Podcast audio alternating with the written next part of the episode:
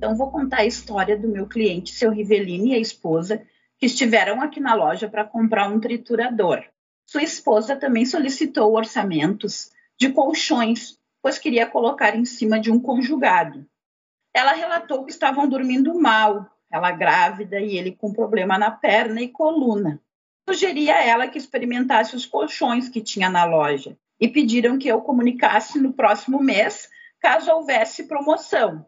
Aquele relato deles me deixou um pouco pensativa sobre aquilo deles estarem dormindo mal e o orçamento estar apertado.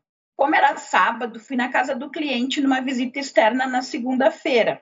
Na oportunidade, medi a altura do colchão, identifiquei que ficaria alto, em cima de uma cama conjugada, o lado que estava cedido iria danificar o produto, o colchão novo. Eu até poderia vender para eles um colchão, mas com o tempo iria ceder, iria perder a garantia deste produto e estragaria o colchão novo.